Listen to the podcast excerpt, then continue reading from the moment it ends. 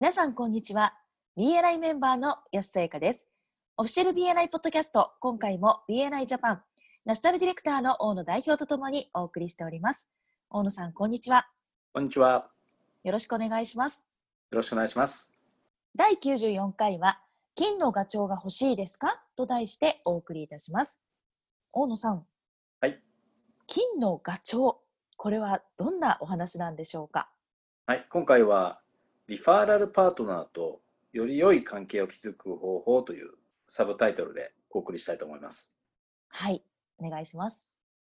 え通常ですね、まネットワーキング、えする際に平均的な人はですね、クライアントとかお客さんの紹介というのを、まあ、直接依頼するっていうのが常なんですけれども、はい、もっと上級編というかですねマスターネットワーカーというものは、はい、実はリファーラルパートナーの紹介を依頼するというところがポイントになってきます。はい、通常普通のネットワーカーであるといつも次にお客さんやクライアントになってくれる人、はい、つまり金の卵探しに奔走してるわけですよね。はい、で金の卵っていうのはお客さんそのものですからで次のお客さんになってくれる人を常に探し回らなきゃいけないという状況なんだと思います。はい、一方でマスターネットワーカーになると複数のリファーラルを継続的に提供してくれるリファーラルパートナーの紹介を依頼するというところが違いですね。はい、これが金のガチョウのようなものですね。はい。では、あなたの金のガチョウが誰なのか、これを見出すためのですね、2つの方法があります。はい。やすさん、やすさんよりも先に、やすさんの次のお客さんを知っているのは誰でしょうかどんな専門家でしょうかえー、どうなんでしょう最初はちょっとイメージしにくいですよね。そうですね。今回トピックの中で例として挙げられているのが、はい、歯医者さん歯科医ですね、はい、歯科医と歯科矯正医矯正の歯医者さんですかね、はい、この関係を考えてみると分かりやすいと思うのでちょっと考えてみましょうはい歯医者さんが例えば子供を見るときにですねでそのお子さんがその歯の矯正がですね必要な状況になっていたときに、はい、通常どうするかというと大体そのお子さんの両親にあってその子が矯正が必要であるということで歯科矯正医に見てもらうことを勧めますよね。はい、そうすると両親はどうするでしょうか、うん、当然歯医者さんに矯正歯科医の紹介をお願いしますよね。そうですねもし安さんがこの矯正歯科医だったら、はい、歯医者さんはどういう存在になりますか安さんにとって。紹介をしてくれる人。うん。つまり、やすさんよりも先に、誰がやすさんのお客さんだったりとか、クライアントになるのかっていうことを知っている人という立場になりますよね。はい、そうですね。まあ、ここでのご提案としてはですね、あなたの金のガチョウですね。そこでご提案としては、あなたの金のガチョウがいる業界とかですね、専門分野、これをまず見出すところから始めます。はい。そういった業界とか専門分野の中から、今度はどの会社と取引がしたいのかということを考えてみます。はい。どんな人と話をしたいのか、その人の名前が何というのか、え肩書きは何なのか。で、こういった情報をですね、次の例えば BNI のチャプターミーティングとか、えネットワーキングのイベントなどで個人的な紹介を依頼するために使うわけですね。はい。忘れてはいけないのが、この個人的な紹介というのが足がかりを作ってくれるということですね。はい。ところで先ほどの矯正歯科の先生ですけども、はい。患者さんを紹介してくれる歯医者さんを1人しか知らないという状況でしょうかいやそんなことはないと思いますね。そうですね。まず大体複数の歯医者さんを知っている、あるいはつながりを持っているのが常だと思うんですね。はい。で、そうすることで、そのアポイントメントで、そのカレンダーをですね、えー、いっぱいにすることができるということなんだと思います。はい。この矯正の先生のようにですね、えーそれぞれの専門分野から複数の人とですね、えー信頼関係を作っておくことが大切なわけですね。はい。安さんの場合どうですかねあの同じお客さんをクライアントとして持っているんだけれども安さんが提供されている、まあ、商品というかサービスと違うものを提供している人あるいは専門家というとどんな人たちになりますかそうですね。例えば税理士さんだと同じクライアントを共有して違うサービスを提供している方がいますね。ああなるほどねそうですよね、はい。まずは所属している BNI のチャプターの中でそういった人を探すっていうのは第一歩ですよねはい。やっぱりワントゥワンを定期的にやってらっしゃいますかそのセリ士さんとはそうですね。もう毎日ではないんですけど、かなり頻繁にやり取りをしているので、うんもうワントゥーワンも含めて、たくさんコミュニケーションをとっている状況ですね。いいですねはい。はいでこのポッドキャストをお聞きの皆さんもぜひやってみていただきたいですね。はいあとはあのパワーチームのミーティング、やすさんはやってらっしゃいますかそうですね。パワーチームですと、その税理士さん以外の方、中小企業診断士さんとか、うん。別のカテゴリーの方と一緒に話がまた広げてできるので、はとてい、も有効だなと感じます。でお互いのやはりお客さんとかクライアントがどのようなその共通のお問題を抱えているかとか、はい。その辺を話し合うと糸口になるかもしれないですよね。あそうですね。夜眠れなくなってしまうようなことってどんなことなのかとか、はい。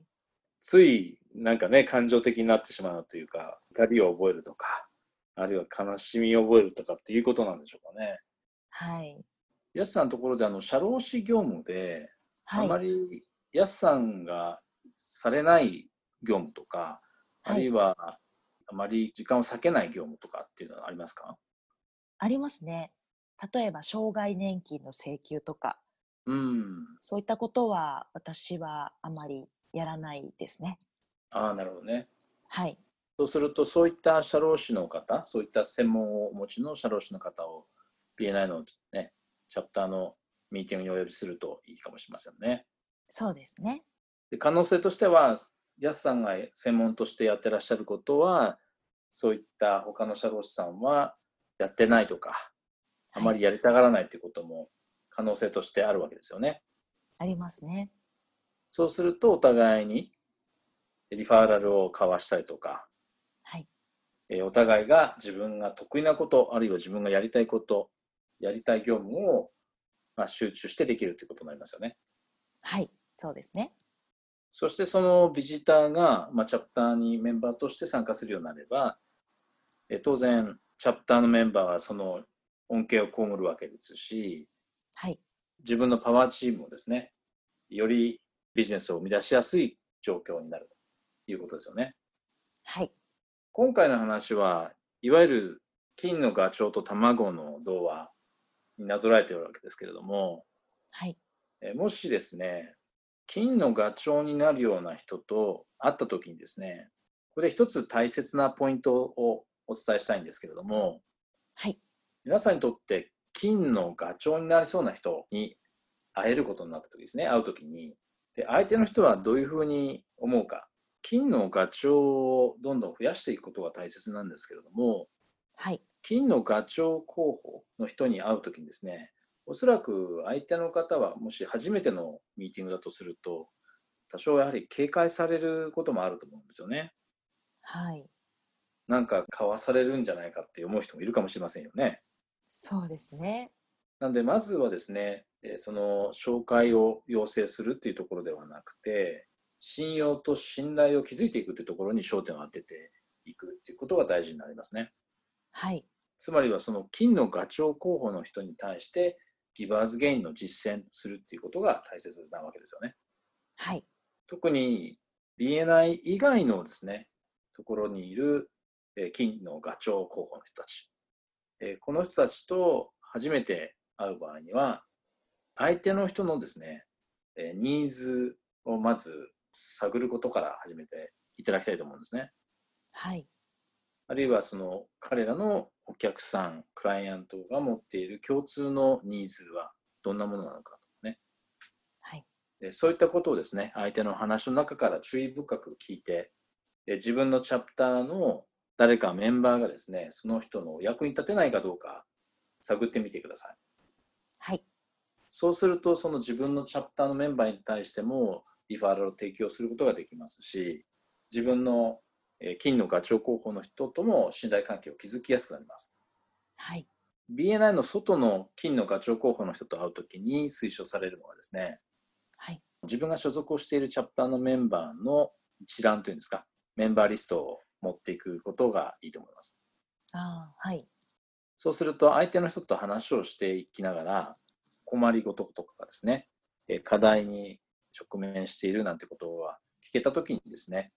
自分が所属しているチャプターから何人かですね、その人のお役に立てそうな人を、そのリストを見ながらご紹介することができますよね。そうですね。その金のガチョウ候補の方とワントゥーワンやっていって、終わった後にオフィスに戻ったらですね、そういった金のガチョウ候補の人の役に立てそうなえーチャプターのメンバーたちをご紹介してですね、でそのメンバーの人たちにも金のガチョウ候補の人がどういったことに興味を持っているのか、えーそれについてフォローアップしておく必要がありますね。はい。で合わせてそのメールの中で、この金のガチョウ候補の人に CC を入れておかれるといいと思います。ああ、はい。そうすると印象が良くなりますよね。はい。であなたのことが印象付けられて、最初は何か売りつけられるんじゃないかと思ってたかもしれないですけども、はい。いろいろと助けてくれたということで、それが感謝に変わって信頼関係の構築につながるという形になります。はい。当然その金のガチョウ候補の人も、お返しに何かお役に立ちたいなと思ってくれるはずですよね。はい。ここで時々あるですね、思い込みなんですけども、ご紹介しておきますけど、はい。割と多くのメンバーが思い込んでしまっているのはですね、えー自分のチャプターのメンバーとして所属している人たちとだけしか仕事をしてはいけないんじゃないかというふうに思ってしまっていることなんですね。ああ、はい。これはそんなこと全然なくてですね、むしろ、えー BNI のですね、えー外の人たち、先ほどの安さんの例で言うと、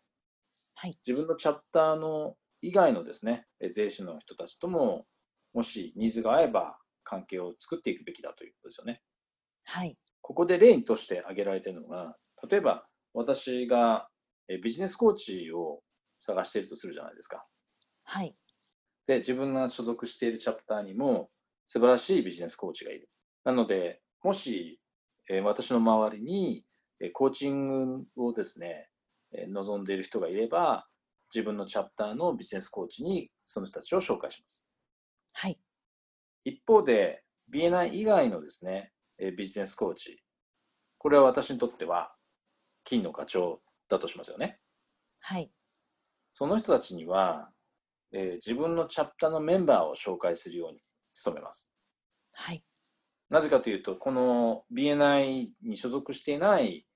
えービジネスコーチの人は、えー消費者でもあるので、はい。その人が必要としている商品とかサービスを提供しているメンバーを紹介することはできるわけですよね。そうですね。えーその人に対して具体的な質問をしていくことで、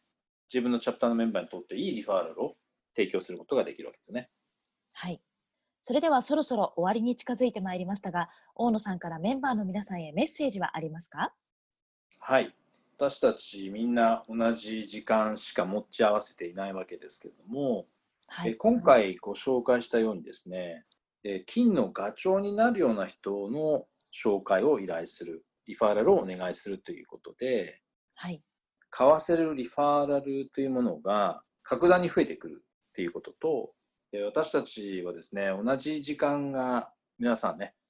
平等に与えられてるわけですから、